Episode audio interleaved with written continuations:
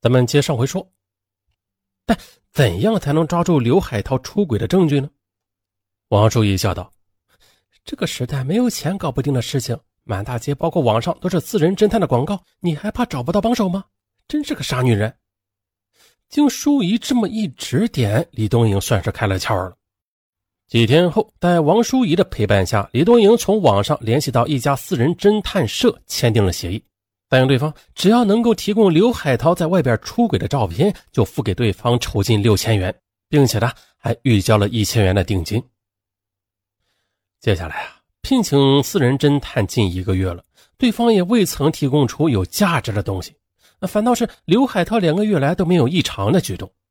以前最爱光顾的洗浴中心泡脚城似乎也很少去了，但对他说话却恶毒起来，故意的从精神上折磨他。这样日子一长，李东英觉得特别的压抑。一天呢，他在家里闷得发慌，便到淑仪家里去找他。敲开王淑仪家门时，他正在上网与别人视频聊天啊。见到李东英来访，连忙下了线。见李东英一脸烦闷的样子，王淑仪笑着：“哎呀，大小姐，你怎么了？愁眉苦脸的。”李东英叹口气说：“别说了，这日子实在是过不下去了。我想赶快摆脱刘海涛这个臭男人。”王淑仪给他倒了杯茶，劝慰道：“要离婚，你还得稳得住，真能找到刘海涛出轨的证据才行。这样的话，多得的财产够你花个十年八年的。”见李东颖一脸沉思的样子，王淑仪却像想起来什么似的，问道：“哎，对了，那个秦全良看起来对你挺忠心的嘛？你要是真的离婚了，找他也可以，是不是？”李东颖摇了摇头说：“嗯，他呀，对我倒是挺好的。”就是赚钱太少了，王淑仪附和道：“哦，是的啊，我也尝过没有钱的滋味了。我现在宁愿一个人苦着，也不愿意找个没钱的男人穷凑合。”眼看午饭的时候到了，王淑仪下厨炒了几个菜，两人是边喝啤酒边聊天。这时，李东营的手机响了，是秦全良打来的，问他在哪里。王淑仪示意把秦全良叫过来一起坐坐，李东营便对秦全良发出了邀请。一会儿的，秦全良便提着卤菜和一瓶红酒敲响了门。李东营结婚前，王淑仪曾经见过他几次，如今两三年不见啊，王淑仪便开玩笑的说：“啊，他身上多了些男人味和李东营特别的般配啊。”这让秦全良心里很受用。三个人便一起坐下喝酒聊天，甚为放松。此后的王淑仪经常和李东营、秦全良两人一起喝酒聊天，变成了两人的共同的朋友。李东营为自己有这么一个知心的女友感到幸运，而日子就像温开水似的向前推进着。二零零九年五月底的一天下午，正值双休日，李东营正百无聊赖时，王淑仪打来电话，邀他到家里坐坐。李东营赶到王淑仪的家里，看他桌子上摆满了菜，上边还放着一瓶红酒。王淑仪一见李东营，便叹着气说：“呀，今天心情不好，咱们聊聊。”你干脆把秦全良也叫过来，咱们三个人热闹些。李东营呢，也有几天没有见过秦全良了，便打电话让他过来。三人就这样喝着说着，很快的三瓶红酒见了底儿。而这时，王淑仪到阳台上接了个电话，然后回到客厅里，对着喝得面色微红的李东营和秦全良二人说：“我妈身体不太舒服，我到药房里买点药给她送过去。啊，你们俩累了就到卧室里休息会儿。”接着呀。他又把屋子里忙活了一通，说：“床铺给你们收拾好了。”然后急匆匆的下了楼。王淑仪走后，李东营二人会心一笑，嘿嘿，啊，便相拥着进入了王淑仪给他们整理好的房间，啊，疯狂的哎呀呀了一番。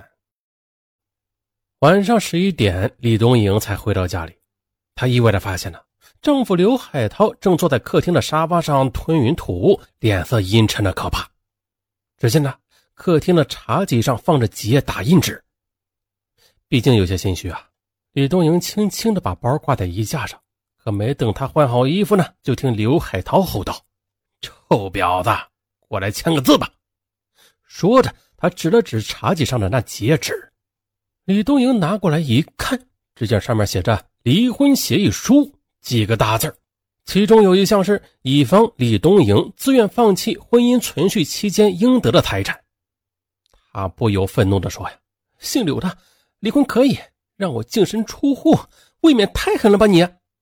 可是刘海涛没有理他，却扭着他的胳膊，把他拉到电脑桌前，恶狠狠地骂道：“贱女人，不给你一分钱，算是便宜你了。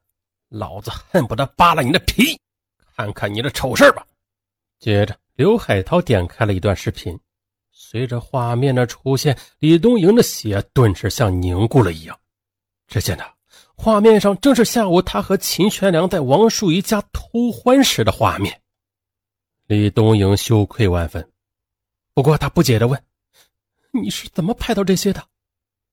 刘海涛没有回答，他咬着牙甩了他一耳光：“贱货，我让你以牙还牙！”于是呢，在刘海涛的威逼之下，第二天李东营终于在离婚协议上签了字。但他签字的条件是必须把他和秦全良被偷拍的真相透露给他。刘海涛爽快的答应了。原来呢，自从李东营扬言要报复刘海涛时，他就开始留心了。为了更加清晰的弄清李东营的一举一动，他决定从他好友身上王淑仪那下功夫。刘海涛看人很准的，他觉得王淑仪是个爱钱如命的势利女人。只要让他得到好处，那这种女人什么人都敢出卖。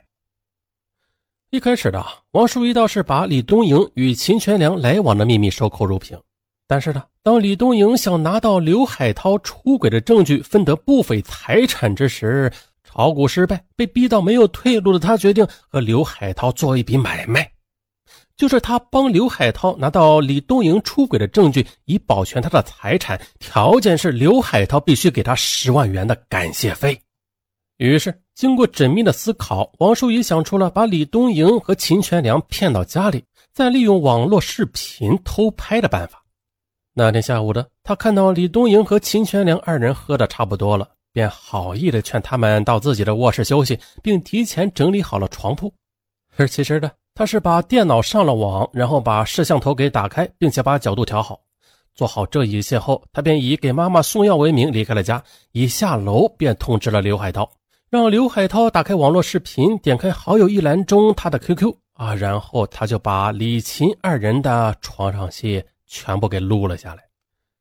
听了刘海涛的讲述之后，李东营目瞪口呆，继而悲愤莫名。以前他也听说过“出卖你的人往往是你最信任的人”这句话，可没想到呢，今天却在他的身上应验了。李东营当即拨打王淑仪的电话，却听到“您拨打的手机已关机”的提示。再去找秦全良，却知道他已经辞职到上海打工了。原来的。刘海涛气不过被秦戴了绿帽子，找人揍了秦全良一顿，并且拿出了他和李东营偷欢的照片，让秦全良尽快的滚出郑州，不然他就把照片和视频到处散发，让他不得安生。无奈之下，秦全良只得辞职到了外地。至此啊，李东营的心情已经不是悲怆二字所能描述的了。他这才深深的悔悟。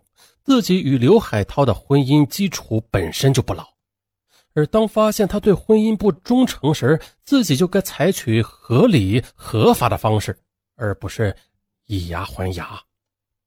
结果呢，被见钱眼开的闺蜜以及老谋深算的前夫所算计，那这杯苦酒只有他自己吞咽了。好，以前上文也听说过许多像今天这种情况。啊，一方出轨，另一方也出轨报复，反正吧，不是两败俱伤，就是独吞苦酒，幼稚，引以为戒吧。好，点赞、留言、加转发，上文感谢大家，拜拜。